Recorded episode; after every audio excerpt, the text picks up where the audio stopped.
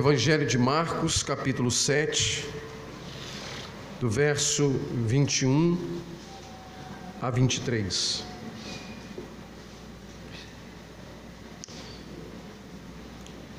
Os fariseus e alguns mestres da lei vindos de Jerusalém reuniram-se a Jesus e viram alguns dos seus discípulos comerem com as mãos impuras, isto é, por lavar. Os fariseus e todos os judeus não comem sem lavar as mãos cerimonialmente, apegando-se assim à tradição dos líderes religiosos. Quando chegam da rua, não comem sem antes se lavarem e observam muitas outras tradições, tais como o lavar de copos, jarros e vasilhas de metal. Então os fariseus e os mestres da lei perguntaram a Jesus por que os seus discípulos não vivem de acordo com a tradição dos líderes religiosos em vez de comerem o alimento com as mãos impuras. Ele respondeu: Bem profetizou Isaías acerca de vocês, hipócritas. Como está escrito: Este povo me honra com os lábios, mas o seu coração está longe de mim. Em vão me adoram, seus ensinamentos não passam de regras ensinadas por homens. Vocês negligenciam os mandamentos de Deus e se apegam às tradições dos homens. E disse-lhes: Vocês estão sempre encontrando uma boa maneira de pôr de lado os mandamentos de Deus a fim de obedecerem às suas tradições. Pois Moisés disse: Honra teu pai e tua mãe, e quem amaldiçoar seu pai ou sua mãe terá que ser executado. Mas vocês afirmam que se alguém disser a seu pai ou a sua mãe, qualquer ajuda que vocês poderiam receber de minha corbã, isto é, uma oferta dedicada a Deus, vocês o desobrigam de qualquer dever para com seu pai ou sua mãe. Assim vocês anulam a palavra de Deus por meio da tradição que vocês mesmos transmitiram e fazem muitas coisas como essa. Jesus chamou novamente a multidão para junto de si e disse: Ouçam-me todos e entendam isto. Não há nada fora do homem que nele entrando possa torná-lo impuro. Ao contrário, o que sai do homem é que o torna impuro. Se alguém tem ouvidos para ouvir, ouça. Depois de deixar a multidão e entrar em casa, os discípulos lhe pediram explicação da parábola. Será que vocês também não conseguem entender? perguntou-lhes Jesus. Não percebem que nada que entre no homem pode torná-lo impuro? Porque não entra no seu coração, mas em seu estômago, sendo depois eliminado. Ao dizer isso, Jesus declarou puro todos os alimentos. E continuou: O que sai do homem é que o torna impuro, pois do interior do coração dos homens vêm os maus pensamentos, as imoralidades sexuais, os roubos, os homicídios, os adultérios, as cobiças, as maldades, o engano, a devassidão, a inveja, a calúnia, a arrogância e a insensatez. Todos esses males vêm de dentro e tornam o homem impuro. Quero nessa manhã, meus irmãos, lhes falar, com base no título, Discipulado sob suspeita. Discipulado sob suspeita. Os irmãos podem assentar.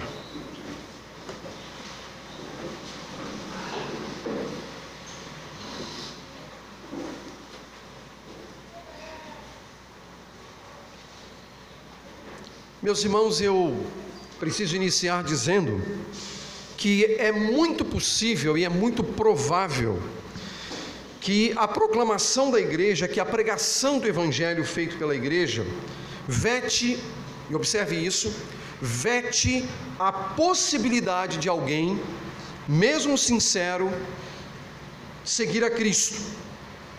É isso mesmo. É possível que a mensagem da igreja, que a proclamação da igreja vete a possibilidade de alguém, mesmo sincero, seguir a Cristo.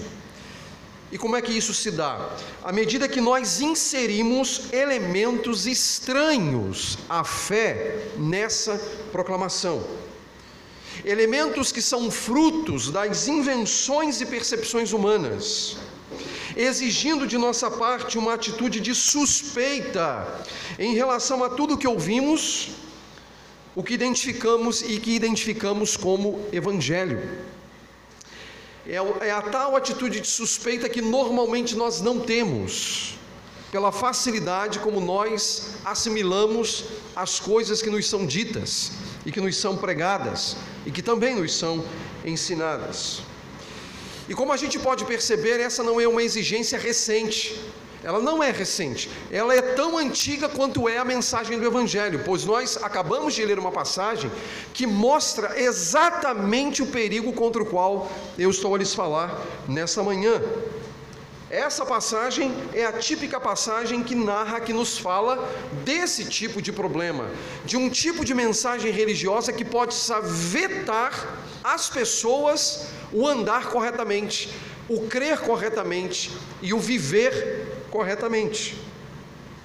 A narrativa do Evangelho de Marcos, como nós já temos acompanhado desde o início do ano, pregando expositivamente neste Evangelho, volta agora a sua atenção novamente ao comportamento dos líderes religiosos, escribas e fariseus. Não é a primeira vez na narrativa de Marcos que isso acontece. Você vai recordar que lá no capítulo 3 Jesus teve um embate com eles naquele episódio do paralítico descendo no meio da sala de uma casa em que Jesus estava ensinando, e os fariseus criam um certo problema ali, ah, naquele ambiente em que Jesus é acusado de expelir demônios pelo príncipe dos demônios. Os fariseus haviam feito essa acusação a Jesus. E ali já havia se estabelecido um embate entre Jesus e os, e os, fariseus. Mas agora, novamente, nós estamos diante de uma passagem em que os fariseus demonstram a dureza do coração, em que os fariseus ah, suspeitam da mensagem de Jesus, da proclamação feita pelo próprio Cristo. E novamente se instala ali um conflito um conflito de tensões, causado pelas tensões entre o claro ensino das Escrituras e as regras estabelecidas pela tradição dos anciãos.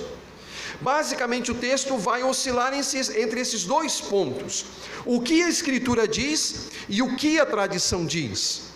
O que Cristo ensinava e o que os religiosos ensinavam. E isso está em conflito. Há um conflito. E quando nós olhamos para esta passagem, meus irmãos, naturalmente nós podemos dividi-la em três partes. A primeira parte, meus irmãos, ela vai do verso 1 ao verso 5, e eu quero retomar essa leitura com vocês. É importante retomá-la. Os fariseus e alguns dos mestres da lei, vindos de Jerusalém, reuniram-se a Jesus e viram alguns de seus discípulos comerem com as mãos impuras. Os versos 3 e 4 nos apresentam a atitude dos fariseus em relação a isso. E o verso 5 diz: Então os fariseus, vendo isso, e os mestres da lei perguntaram a Jesus por que os seus discípulos não vivem de acordo com a tradição dos líderes religiosos, em vez de comerem alimento com as mãos impuras.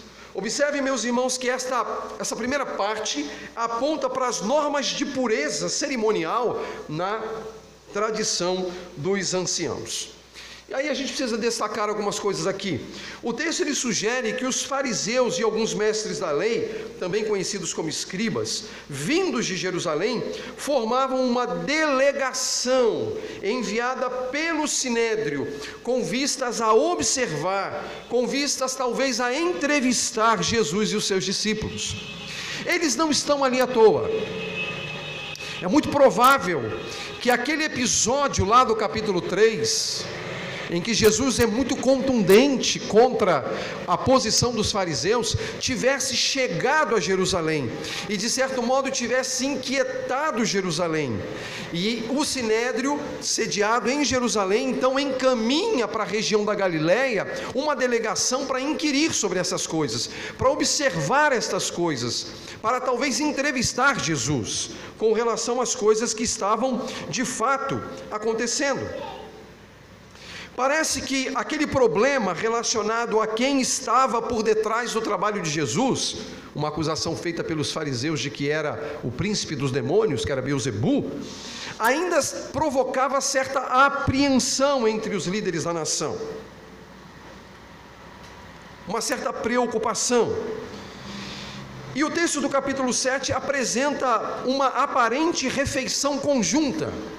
Eles estão ali juntos para o momento da refeição, incluindo os delegados que haviam se deslocado de Jerusalém para Galiléia, para Cafarnaum especificamente, que era o local em que Jesus morava. E enquanto eles estavam prestes a participar da comida, participar do alimento, os discípulos de Jesus, por uma observação feita pelos líderes religiosos, descumprem as orientações da tradição dos anciãos, que eram membros do sinédrio. Pessoas que haviam participado do sinédrio. E o ponto aqui, que também é conhecido como tradição moral, ah, era o descumprimento de determinações legais e cerimoniais de aproximação do alimento fruto de interpretações da lei do Senhor, da palavra de Deus. As suas mãos estavam cerimonialmente impuras, ou seja, por lavar, tornando o ato de comer inapropriado. Alguém pode supor, mediante a nossa cultura de alimentação, de que qual o mal que esses homens estavam cometendo quando exigiam dos discípulos lavar as mãos, quando lavar as mãos é uma coisa higiênica. Nós poderíamos levantar essa questão. Porque esse embate entre Jesus e os fariseus e os escribas, se tudo o que eles estão pedindo ou exigindo era lavagem de mãos para participar do alimento. Em tempos de pandemia, em tempos de coronavírus, imagine. Não só lavar a mão, mas também tem que usar o álcool em gel 70%, porque 65% não resolve. Tem que ser 70%. Que mal há nisso? Nós poderíamos supor. Será que Jesus não está sendo duro demais aqui? Ao, a, a, a, ao pedido feito pelos líderes religiosos de que aqueles homens lavassem as mãos antes de comer? Mas, meus irmãos, não era só uma questão de higiene. Não era uma questão de higiene. Nós não podemos olhar para essa passagem na perspectiva do homem do século 21. Nós temos que olhar para essa passagem na perspectiva do homem do século 1 e do contexto em que essa passagem foi escrita e no contexto em que esse problema surgiu. O problema não era de higiene pessoal, o problema era cerimonial. Tinha a ver com a religião, tinha a ver com a prática e manutenção da santidade, na perspectiva daqueles homens. Inclusive, meus irmãos, versos, os versos 3 e 4 estão entre parênteses na nova versão internacional, que é o padrão que nós utilizamos aqui, que é uma explicação sobre a prática deles. Quando diz que os fariseus e os judeus não comem sem lavar as mãos cerimonialmente. Veja, lavar as mãos cerimonialmente. Não é uma questão de higiene pessoal apegando-se assim à tradição dos líderes religiosos. Quando chegam da rua, e a palavra rua aqui não é uma boa tradução, porque a ideia aqui é de mercado. A palavra aqui é mercado. Quando eles chegam do mercado, ah, obviamente para fazer as compras, né, comprar o alimento, eles tinham o hábito de lavar as mãos, porque eles poderiam não saber de onde era a origem daquela comida. E aí o ato de tocar na comida para poder comprar tornava as mãos impuras. Então eles precisavam lavar as mãos, uma vez que não sabiam qual era a proveniência daquele alimento, mas que seria consumido com gratidão a Deus, como recomenda a Bíblia. Eles lavavam as mãos. Mas o fato aqui é que aqueles discípulos não estão cumprindo isso. E aí o texto diz que aqueles líderes religiosos, ao chegarem da rua ou do mercado, não comiam antes de se, antes de se lavarem. E observavam tantas outras tradições. Então a ideia aqui é que eles eram meticulosos nesse aspecto e lavavam copos, jarros, vasilhas de metal. Veja qual é o problema de lavar? Nós diríamos na perspectiva do século 21. Mas aqui é um lavar cerimonial. Ah, era muito mais do que apenas higiene, como eu tenho é, mencionado. Era comum a, a eles lavarem as mãos até aqui a altura do cotovelo então eles se preocupavam com a lavagem de, do antebraço, como parte daquela, daquela própria cerimônia. E diante do descumprimento do que dizia a tradição, esses representantes então questionam Jesus sobre o comportamento dos seus discípulos. Não é? Eles estavam descumprindo, descumprindo algo que era tão natural dentro do cenário do judaísmo. E eles questionam Jesus. A partir desse questionamento, nós chegamos à segunda parte dessa passagem, que vai dos versos 6 ao verso 13, que são as acusações ou contra-acusações que Jesus faz à negligência da tradição dos anciãos em relação às Escrituras. Era como se Jesus dissesse: Olha, talvez os discípulos estejam sendo negligentes com relação à tradição dos homens, mas vocês são negligentes em relação às Escrituras. E Jesus faz algumas contundentes acusações àqueles líderes. Ou seja, Jesus, de um modo imediato, reage à interpretação que aqueles líderes religiosos faziam da lei escrita, da Torá, da lei do Senhor. Era um problema, portanto, interpretativo. Não era um problema da Escritura, era um problema da visão que as pessoas tinham da Escritura. E a sua reação não se fundamentava na tradição oral. Jesus não fundamenta a sua, a, a, o seu argumento na tradição oral, na tradição dos anciãos. Ele fundamenta na Escritura. A base para Cristo é a Escritura. O fundamento é a Escritura. A Escritura do Antigo Testamento.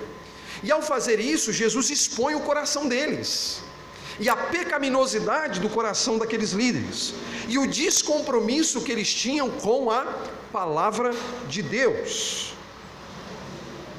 Descompromisso com a palavra de Deus e o ensino de Deus ao seu povo. E aí, nessa passagem, nesse texto de 6 a 13, há dois aspectos que Jesus destaca, versos 6 a 8.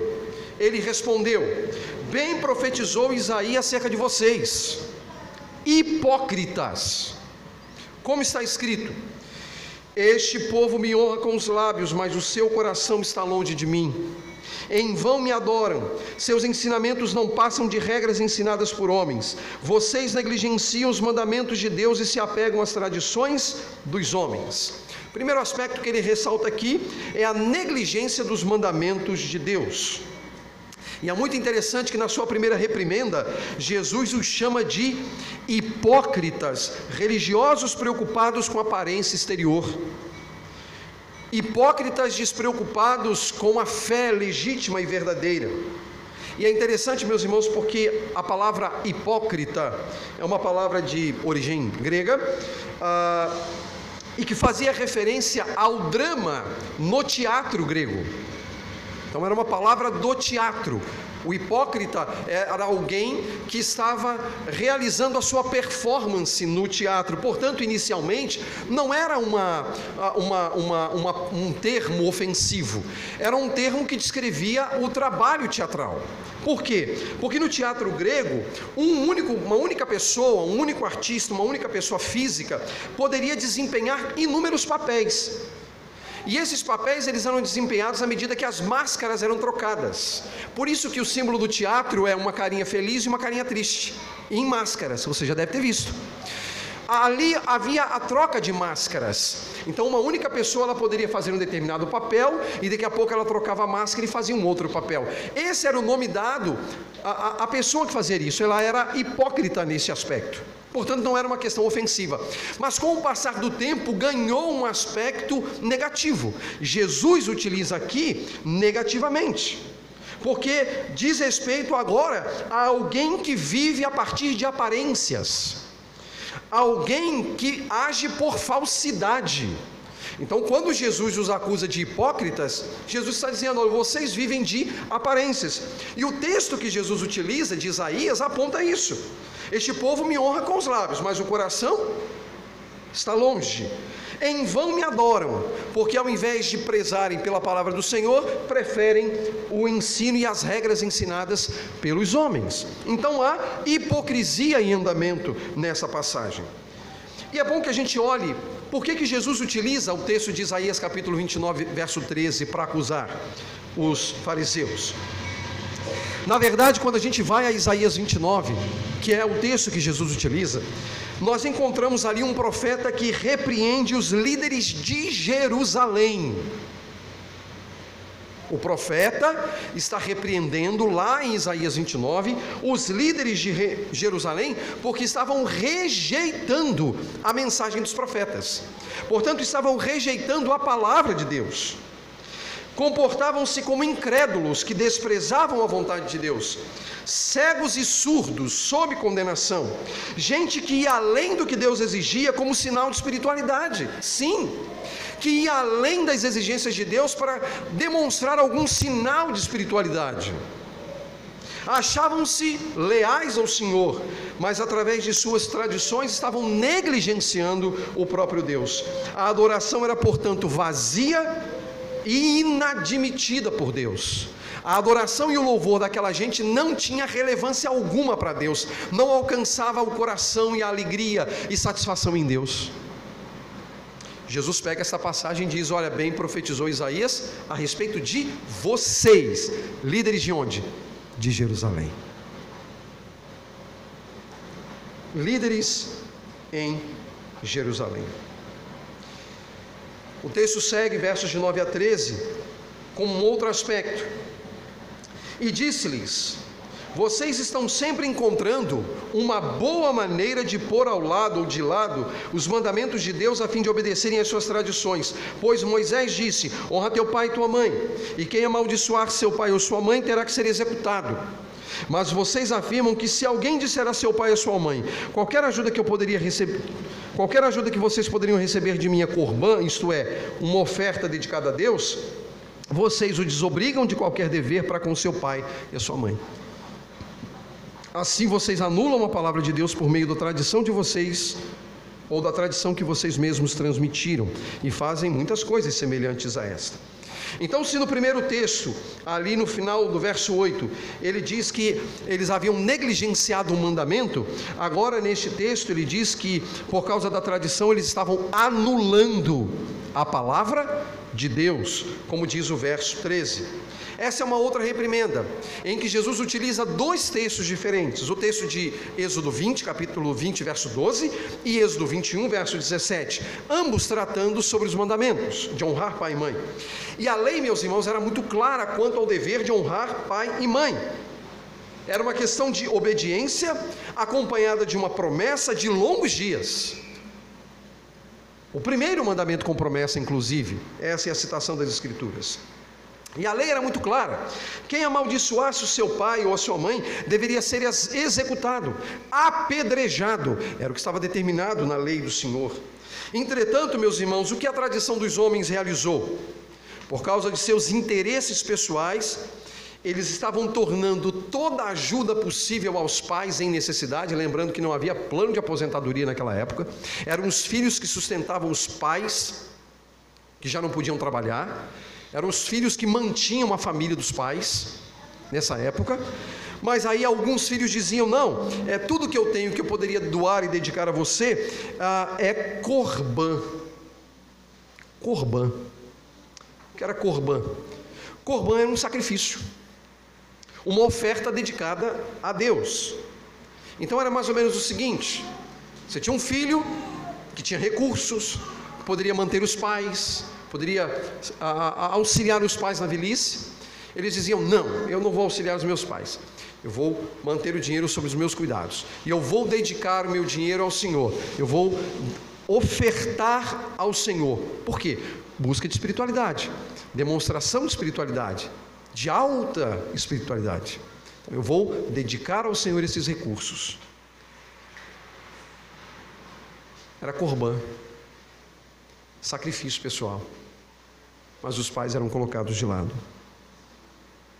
Eles estavam anulando, portanto, a lei do Senhor, mas usando o aspecto da religião para burlar a lei do Senhor.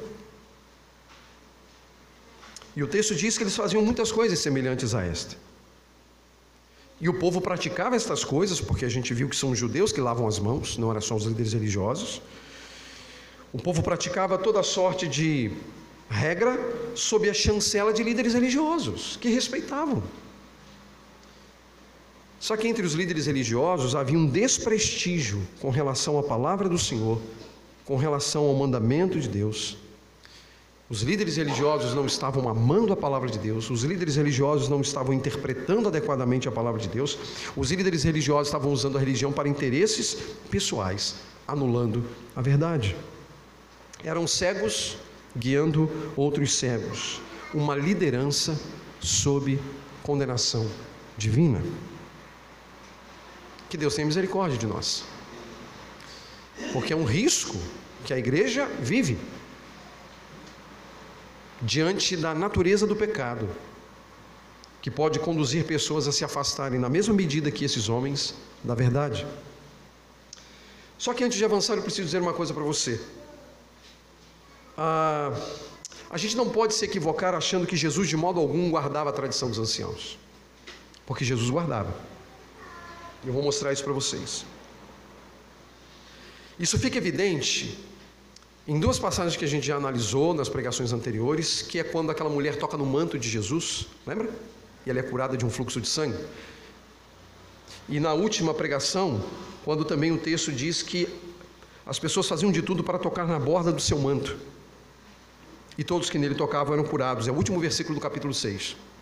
A palavra manto aqui é a tradução de uma palavra hebraica utilizada pelos judeus chamada tzitzit, que era um manto em que fazia parte da tradição, não era uma recomendação da lei propriamente dita, mas que a tradição estabeleceu em que os homens usavam aquele manto, e naquele manto, na borda do manto, tinham franjas. E nessas franjas estavam amarradas passagens das Escrituras, para que as pessoas memorizassem algumas passagens chaves da Escritura do Antigo Testamento. Jesus usava este manto, portanto, Jesus usava um aspecto da tradição, mas não apenas isso. Lembra do capítulo 7 de João, no discurso, quando ele disse: Alguém tem sede, vem a mim e beba? Lembra dessa passagem, quando ele disse era a água da vida? Pois é, isso é feito no contexto da tradição, deixa eu explicar. Era a festa das cabanas, tabernáculos, sete dias de festa. Quando chegava no último dia da festa e principal dia da festa, o último e principal dia da festa, havia um derramamento de água era uma cerimônia de derramamento de água. A lei não ensinava isso, a tradição dos, ensina, dos anciãos ensinavam isso. Então, havia um derramamento de água. Muito provavelmente, a ideia aqui porque é nessa festa que Jesus levanta-se e diz em alta voz: Se alguém tem sede, venha a mim e beba. É que ele talvez tenha sido aquele líder religioso que, no momento do último dia da festa, o principal dia, ele pegou a vasilha e, enquanto ele derramava a água, que era o símbolo do derramamento do Espírito Santo, ele diz: Se alguém tem sede, venha a mim. E isso no contexto da tradição dos anciãos. Então a gente não pode dizer que Jesus não observava a tradição dos anciãos. Mas a tradição dos anciãos não poderia substituir, anular, ou como também diz a passagem aqui, negligenciar o mandamento. Esse é um ponto importante. Por isso Jesus disse: se alguém tem sede, venha a mim e beba. A última parte do texto, meus irmãos, ela vai apontar para a gente, no verso 14 ao uh, ah, 23, a nova interpretação sobre o conceito de impureza. Chamando a multidão para junto de si com um tom solene, porque o texto diz: se alguém tem ouvidos para ouvir, ouça. Jesus disse isso, portanto há um tom solene aqui nesta passagem. Ele exigia das multidões ou da multidão algum esforço à compreensão. E Jesus lhes adverte de que nada fora do homem, como tocar em uma pessoa possessa por espíritos imundos, como ele já havia feito, como tocar no cadáver de alguém, como ele já havia feito com a filha de Jairo, ou tocar em um leproso, como ele também havia tocado ao curar o leproso, tornava o homem o homem impuro aos olhos de Deus. Jesus fez uma série de coisas que poderia descrevê-lo como alguém impuro. Ele curou um leproso, ele tocou no leproso. Ele tocou no cadáver da filha de Jairo. Ele tocou em espíritos imundos, em pessoas que estavam possessas. Só que Jesus tem uma maneira nova de interpretar e de trazer as realidades da impureza.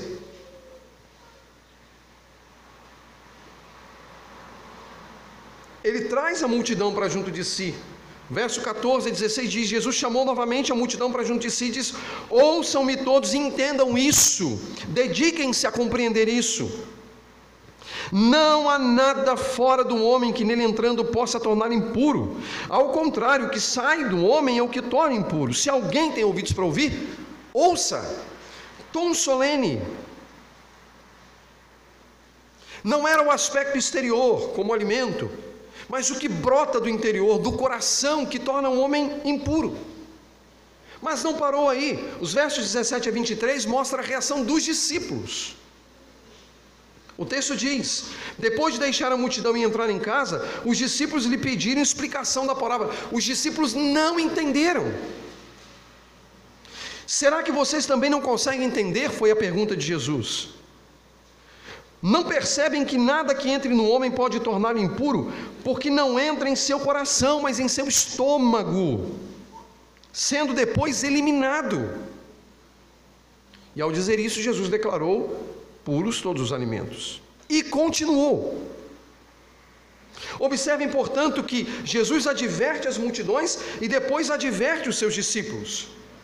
Deixando aquele ambiente de tensão, já em casa, os discípulos demonstram certa incapacidade de compreensão. E Jesus esclarece tudo. De um modo mais claro, Jesus mostrou que não é o que vai para o estômago e posteriormente a latrina que torna o homem impuro, mas a sua natureza pecaminosa, cujos atos provenientes do coração ofendem a santidade de Deus. E meus irmãos, embora não seja uma lista exaustiva, do verso 20 ao verso 23, Jesus destaca alguns pecados que podem estar entre os principais no contexto daquela sociedade. Eles estavam muito preocupados com a questão da lavagem de mãos, mas não estavam preocupados com alguns pecados graves cometidos naquela sociedade. E ele lista maus pensamentos, que são aquelas reflexões contrárias à vontade de Deus, o adultério, a fornicação, os assassinatos, os roubos, a cobiça, as obras ímpias, as fraudes, o comportamento afrontoso, os olhos maus, a blasfêmia, a arrogância, o dizer bobagens. Essas coisas que procedem do coração do homem é que tornam o homem impuro e não o deixar de lavar as mãos. A impureza está no coração e brota do coração. Por isso, meus irmãos, o discipulado precisa estar sob suspeita. Porque nós podemos nos auto-enganarmos, tendo uma percepção de nós mesmos que não é real, na mesma medida que aqueles fariseus e os escribas. Essa passagem das Escrituras, sob a ótica do discipulado, meus irmãos, nos ensina então que um dos maiores desafios enfrentados pelos que seguem Jesus é não permitir que as tradicionais invenções humanas suplantem a palavra de Deus. Que a palavra de Deus seja colocado num nível de inferioridade em relação à tradição. A atenção sempre foi e sempre será privilegiar a vida fundamentada em um coração redimido ou na aparência, fruto de nossas percepções obtusas. É um risco que nós vivemos, irmãos. Nós não podemos negar que esse ambiente é um ambiente religioso. E a religião ela pode trazer consigo percepções equivocadas, sobretudo quando nós não submetemos as nossas perspectivas religiosas àquilo que estabelece-se como padrão para todos nós, que no nosso caso é a palavra de Deus, a Bíblia. Então nós todos vivemos debaixo dessa tensão. Todos nós em nossa própria vida experimentamos essa tensão a tensão entre observar o que a palavra de Deus está dizendo e a vivência de aparência exterior, em que eventualmente a gente pode demonstrar algo que não é real se o nosso coração ele for examinado. Há dois pontos que eu quero ressaltar aqui antes de encerrar e destacar as aplicações. Meus irmãos, o estado de degradação do coração humano exige uma atitude de suspeita quanto à nossa compreensão de Cristo e também do Evangelho. Nós precisamos colocar a nossa compreensão de Cristo e do Evangelho o tempo todo sob suspeita, porque é possível que nós estejamos incorrendo em erro. A tendência natural de nossos corações é a de nos fecharmos em nós mesmos e estabelecendo-nos como padrão de verdade, ou pelo menos como padrão interpretativo da verdade. Nutrimos uma atitude de orgulho, não nos permitindo perceber nossos próprios limites e nem sermos medidos por ninguém que dirá por Deus, incapacitando-nos de viver para Deus, para a glória de Deus. Nessa condição, meus irmãos, muitos de nós podemos ter o nosso ego inflado, levando-nos à perda do equilíbrio e do senso de realidade da fé. Nossa condição, portanto, deve despertar em nós autodesconfiança sobre nossa própria condição e nosso estado diante de Deus. Somente confrontados por Deus através de Sua palavra, nós perceberemos a realidade das coisas e, pela experiência com Deus, teremos nossas vidas alteradas, nossas vidas mudadas, fruto da percepção de nossa própria e real medida. À medida que olhamos para Deus, olhamos para nós mesmos.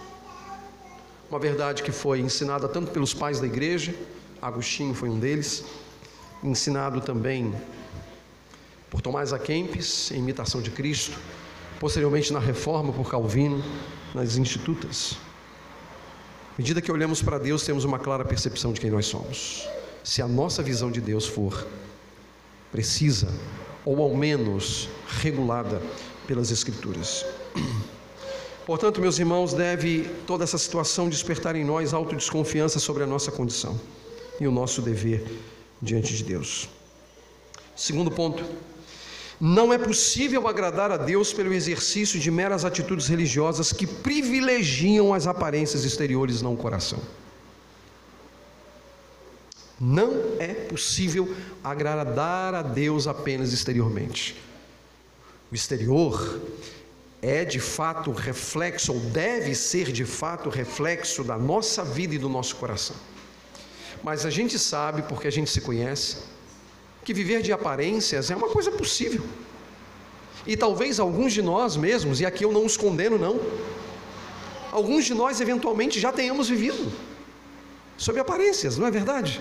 Nós somos pecadores. Eu não estou aqui levantando essa hipótese para condenar ninguém, porque eu também estou nesse bojo aí de muitas vezes nós prezarmos pelas aparências, mostrar alguma coisa que no fundo, no fundo, não é a realidade. Isso acontece por quê, irmãos? Porque nós somos pecadores. Mas isso precisa ser reajustado, isso precisa ser mudado, e precisa ser regulado pela palavra do Senhor. E quando nós não suspeitamos de nós mesmos, quando não nos submetemos às Escrituras, então chegamos a pensar e viver sob os, os, os, padrões da aparência religiosa. Nos apropriamos de atitudes que têm aparência de piedade, controlamos as nossas, as nossas palavras ao idioma da fé. Vocês sabem que a fé tem um idioma, a fé tem uma linguagem, então a gente se adequa à linguagem da fé. Só que com tudo isso, o que, que a gente faz? A gente alimenta os ídolos do nosso próprio coração. Pecamos contra Deus. Nos satisfazemos, mas não a Deus, como acontecia com aqueles homens. Nessa condição, acabamos honrando a Deus com os lábios, mas o coração pode estar longe do Senhor. Adoramos em vão, uma vez que prezamos mais pelas regras humanas do que pela verdade revelada por Deus. Insultamos a Deus, apesar de muitas vezes não termos consciência disso por causa da dureza do nosso próprio coração e a ausência de suspeita acerca de nós mesmos. Então, meus irmãos, o estado de degradação do coração humano exige uma atitude de suspeita quanto à nossa compreensão de Cristo e do Evangelho. E não é possível agradar a Deus pelo exercício de meras atitudes religiosas que privilegiam aparências, o exterior e não o coração. Preciso terminar e aplicar esta passagem a todos nós. Primeiro ponto que eu quero mencionar, muito brevemente, meu irmão, só há uma medida pela qual nós podemos evitar esse tipo de desmando na nossa vida espiritual. E sabe qual é? Dedicarmos-nos à leitura e à meditação da palavra de Deus. É preciso que eu e você leiamos e nos dediquemos à palavra. E preciso fazer-lhes uma advertência, porque é um perigo que eu corro também. Graças a Deus nós somos uma comunidade que tem um hábito de leitura.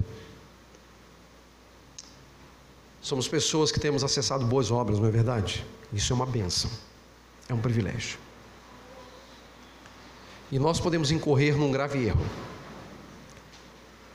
Sucumbirmos diante da necessidade da leitura da palavra de Deus, porque nós estamos cheios da leitura de maravilhosas obras doutrinárias e teológicas. Irmãos, Aqueles livros que eventualmente os irmãos adquirem são boa leitura, eu devo encorajá-los e eu os encorajo a ler, mas nem um deles substitui a necessidade de leitura e meditação na palavra de Deus.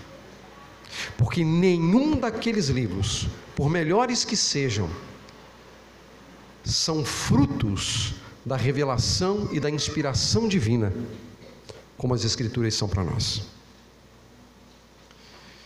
Então, se há um antídoto para o pecado da religião das aparências, esse antídoto está em ler e meditar na palavra de Deus. Então, irmão, faça isso. E se você não tem feito isso, eventualmente, corrija o seu comportamento e leia e medite na palavra do Senhor. Segundo ponto, suspeite sempre do seu coração, submetendo-o ao ensino de Jesus. E veja como este ponto está ligado ao anterior. Como eu posso suspeitar do meu coração e submeter ao ensino de Jesus se eu não acesso o ensino de Jesus que está em Sua palavra? Então eu preciso da palavra, sim, eu preciso da palavra, para que a partir dela eu estabeleça uma atitude de suspeita quanto a mim mesmo e submeta a minha vida a essa palavra, para verificar se eu não estou vivendo pelas religiões de aparência, mas ao contrário, vivendo para a glória de Deus. Não confie em si. Quando a Escritura diz que maldito é um homem que confia no homem, a gente imagina que é confiar no outro, né? Mas eu sou homem, e maldito o homem que confia em si mesmo também. Maldito o homem que confia em si mesmo. E meus irmãos, nós somos tão idólatras e idólatras de nós mesmos, porque nós estamos tão seguros e seguros com relação às nossas percepções, que a gente sequer se dedica às atitudes de suspeita quanto a nós mesmos, porque afinal de contas nós somos certos. Só que é isso o pecado agindo em nós, sem nós nos darmos conta. Então tenha uma atitude de suspeita sempre com relação à sua vida diante de Deus e submeta ao ensino de Jesus. Submeta a sua vida ao ensino de Jesus. Terceiro e penúltimo ponto. Combata a grande armadilha na qual já caíram muitos que corriam bem: a hipocrisia. A hipocrisia é uma armadilha.